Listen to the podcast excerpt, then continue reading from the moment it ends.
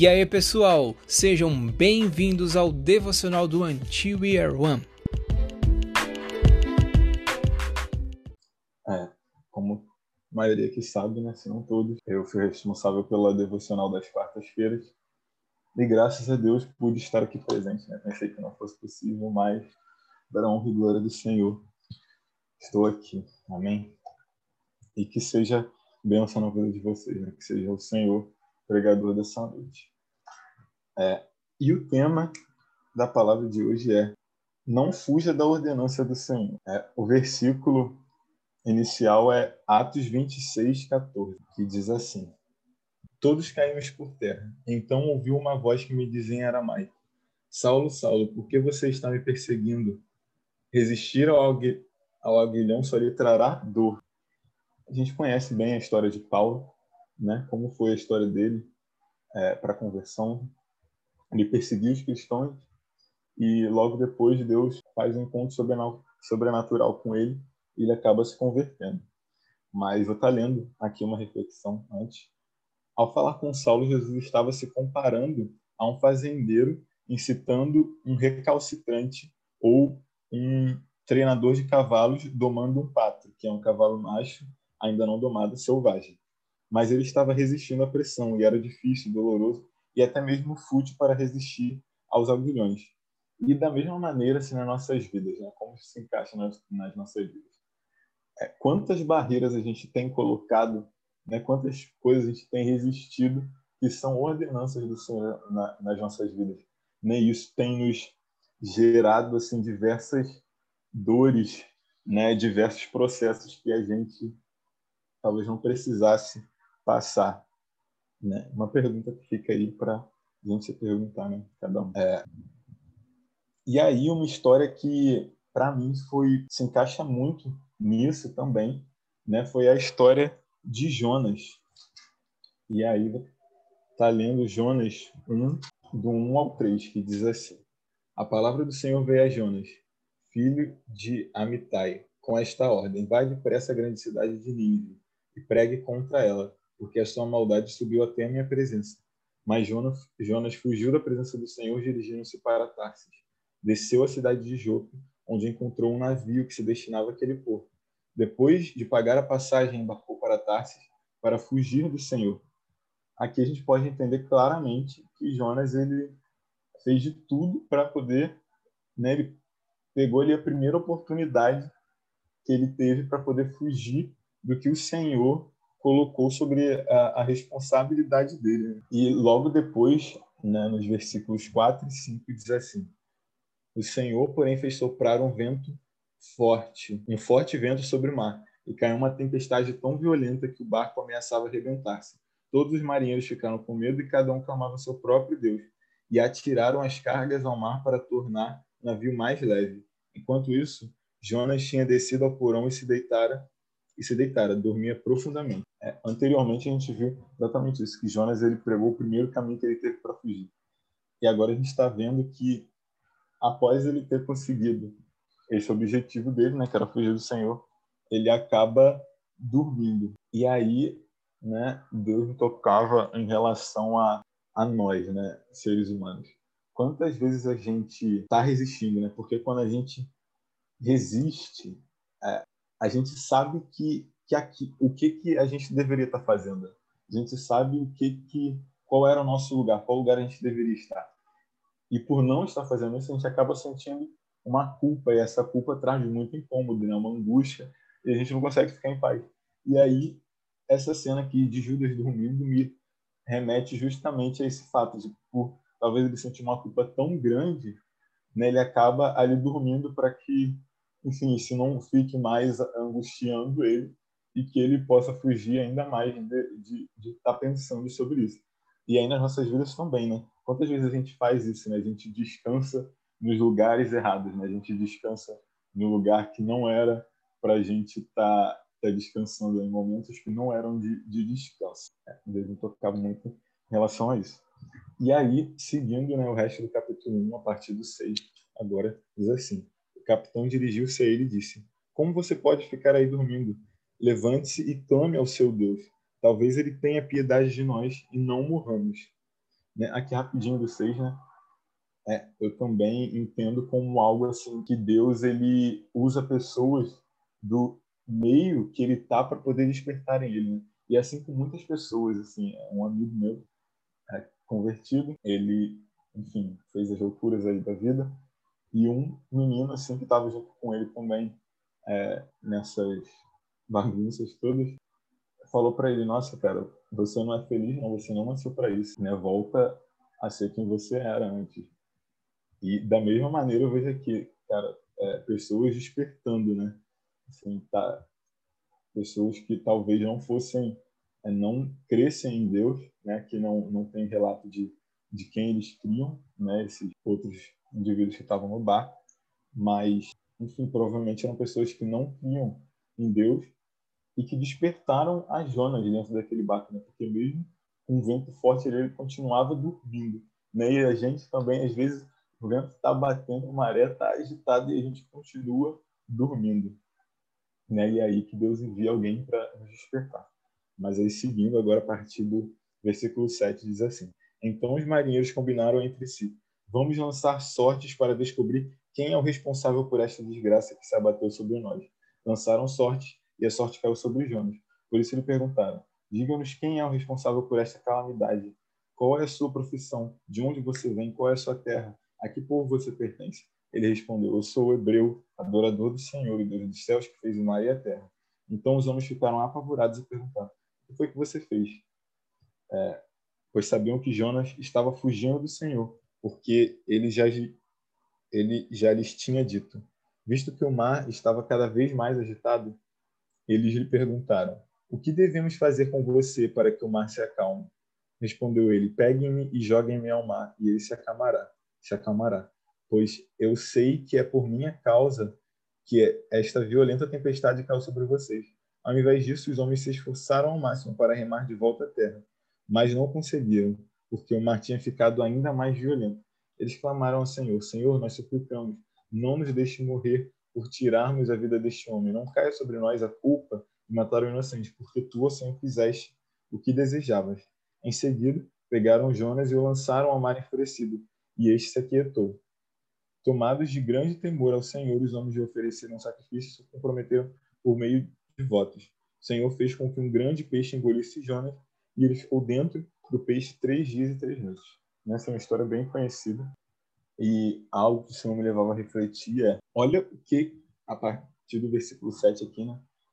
Olha o que, que Jonas precisou passar, né? Ele precisou se lançar dentro das, do mar com águas enfurecidas, né? E ainda ser engolido por um peixe, né? Três dias e três noites. Então, olha só esse processo todo por ter resistido, né? E, e essa relutância, né? É, muitas coisas nas nossas vidas que a gente passa por questão de relutância, né, de resistência àquilo que realmente o Senhor estava nos direcionando. Né?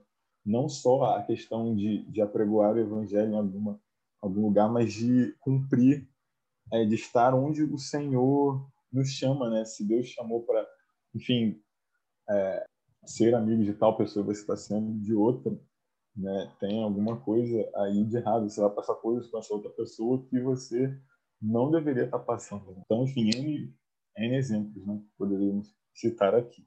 Mas a situação do peixe, por exemplo, eu fico imaginando né, que dentro do peixe, no versículo 2, de conta a oração de Jonas. Né?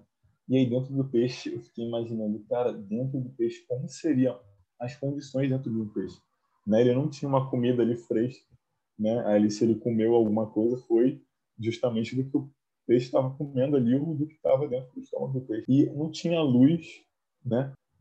Além do cheiro que eu não imagino como seja. Mas olha só que situação.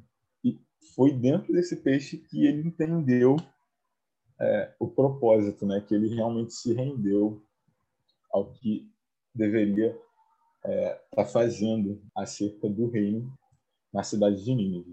Mas essa questão da oração dentro do peixe né, me traz justamente isso. Né? Quantas vezes foram necessárias situações nas nossas vidas né, para que a gente entendesse realmente confessasse que, tipo assim, nossa, Deus, está na hora realmente de Senhor tomar o controle. O nosso Deus, eu não deveria ter agido assim, né? E agora eu quero realmente retomar uma caminhada contigo. Né? Enfim, também N coisas que a gente poderia estar citando em relação a isso. Mas é justamente esse fato que me trouxe a pensar. São circunstâncias assim que Deus coloca em nossas vidas que a gente vai ter que se expor, querendo ou não. Né? A gente vai ter que ir, por mais que a gente imagine, nossa, ah, não, é algo tão banal, né? é algo enfim, tão desnecessário, eu não vou fazer, eu vou relutar contra isso, vou resistir, vou fazer a minha vontade. Né? E, e que a gente não busque mais esse caminho de, de relutância, né? Porque uma hora a gente precisa realmente seguir isso que o Senhor está nos direcionando. E a relutância ela também gera diversas tribulações nas nossas vidas né, que a gente não deveria passar. É, e Jonas ele é usado na cidade de Nínive né, para que o povo ali se arrependa e não recaia a ira do Senhor sobre aquele lugar, né, sobre aquele, aqueles, aquela habitação ali de, de Nínive. Só que logo após a isso, Jonas ele fica descontente, né? Ele se enfurece pelo que aconteceu na cidade de Nínive, por Deus ter perdoado, enfim. E aí Deus me fazia pensar em relação à ingratidão, né? Porque quantas vezes a gente, enfim, Deus usa, né, ou pode usar as nossas vidas e a gente fica ingrato por isso, né? A gente, enfim, ou não gostou da bênção que o outro recebeu, ou não olha para o que o Senhor fez através das nossas vidas. Né? Quantas pessoas assim Deus poderia ter escolhido para estarem indo para a cidade de Nínive, mas Jonas foi escolhido e sabe ele não valorizou isso, o fato do Senhor ter escolhido ele, e ele acabou se tornando mesquinho, né, com relação a isso. E o Senhor me falava justamente desse ponto da gente ser grato por poder estar sendo usado por Ele, né? por poder estar sendo canal de bênção para as pessoas. Né? Porque imagina se ele olhasse para o que realmente aconteceu com aquele povo, né? um povo que não iria morrer mais, que não iria ser findado da terra, ele ficaria muito grato, muito contente, porque aquelas vidas não cessariam mais, né? teriam a oportunidade de viver no caminho com o Senhor. Mas ele acabou ficando enfurecido com tudo isso. E o Senhor ele quer que a gente seja grato por ter essa oportunidade de servir a Ele. Né? E aí, já finalizando, é, algumas perguntas assim acerca para a gente responder, enfim, dentro de nós mesmos ou para quem quiser abrir o microfone logo após. É, qual propósito nós temos resistido, né? Qual propósito nós temos relutado, né? O que, quais situações a gente passou que nos que não eram necessárias, assim, que foi justamente por conta de uma resistência foi justamente por conta de, de um fechar dos olhos para o que estava acontecendo.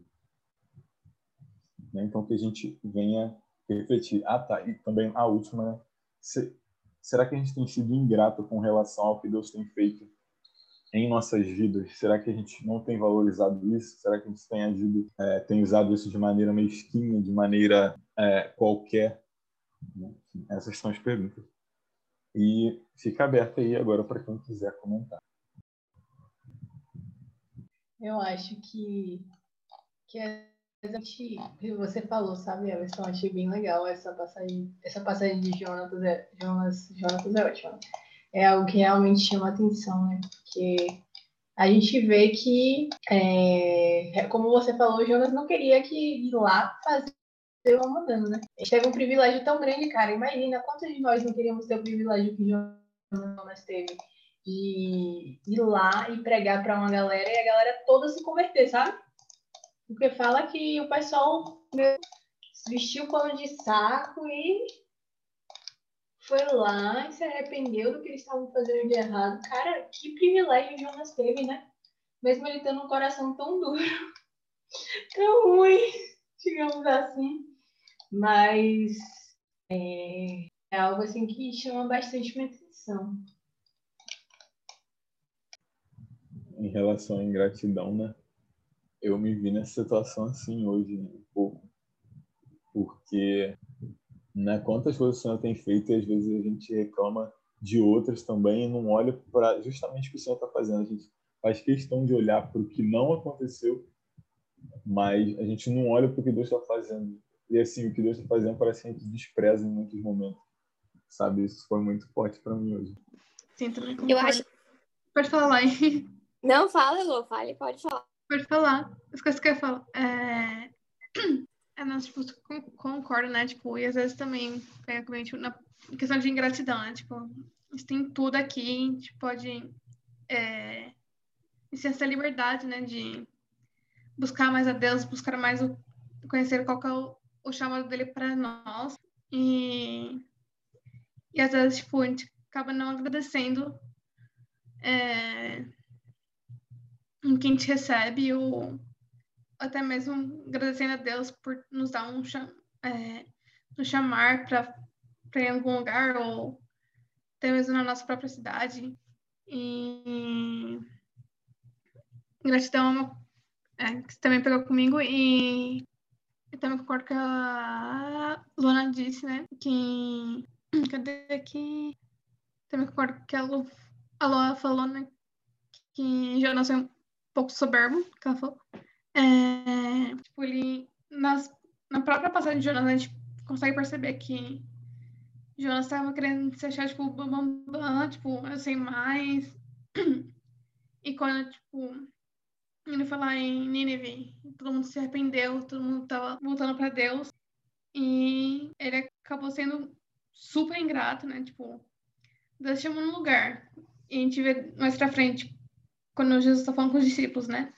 Que muitos vão rejeitar, muitos é, vão perseguir eles, né? Por causa do evangelho. E aqui em Jonas, não, né? Tipo, ele vai, as pessoas escutam, arrependem-se se arrependem. E mesmo assim, tipo, ele acha que Deus tem que destruir, que tá em, é, não era suficiente, né? E, e às vezes é, acho que a gente tem que tomar cuidado com isso também na nossa própria vida. Vai pra assim, tipo, vai um lugar para levar o evangelho e a pessoa, a pessoa tipo, é, recebe com amor é, entregar a Jesus pra gente agradecer, né, Deus? Tipo, Senhor, obrigado por alcançar mais uma vida. Ou Jonas, tipo, que a gente vê ele foi super ingrato. E ele sempre querendo se achar melhor, achar que é mais que Deus, que nem a Lua falou. É isso. Pode falar.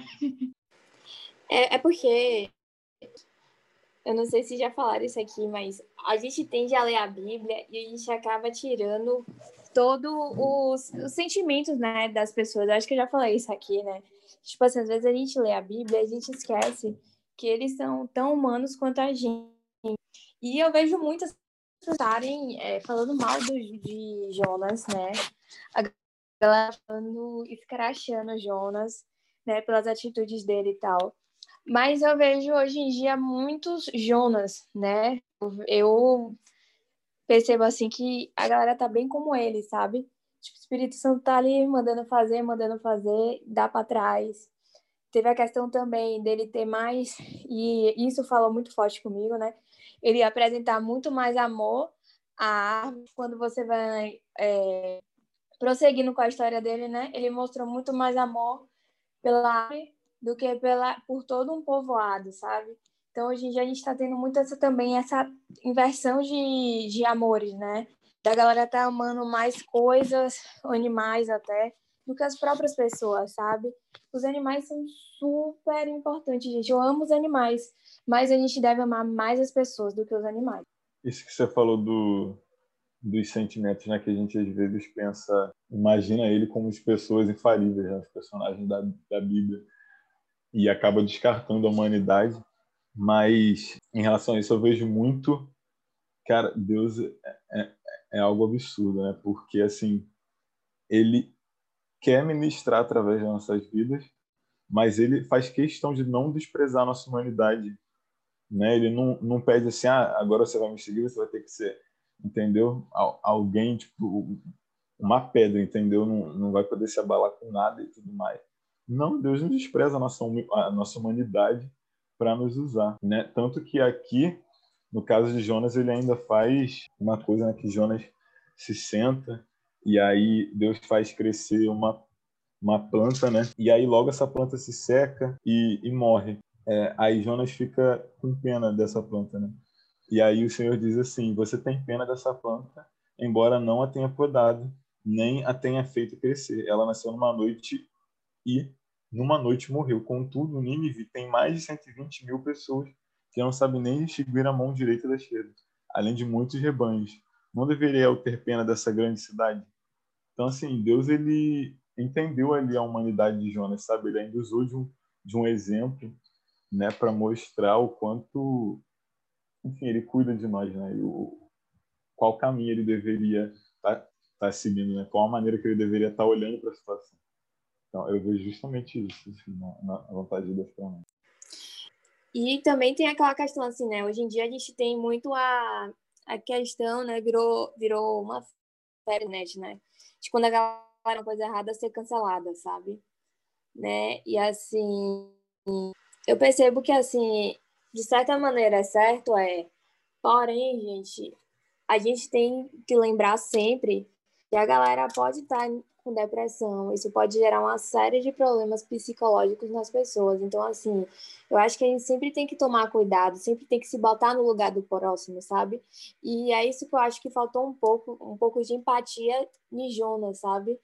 Porque assim, ficou do lado dele, tipo, ah, isso fez mal pra, pra minha família e tal, sabe? Fez mal pra mim, não sei o quê. Mas, sabe, tipo, ele também não se botou um pouco no lugar do, do povo de lá, né, sabe? Tipo assim, ah, se eu fosse uma criança que tivesse nascido em mim, né, o que é que eu sentiria?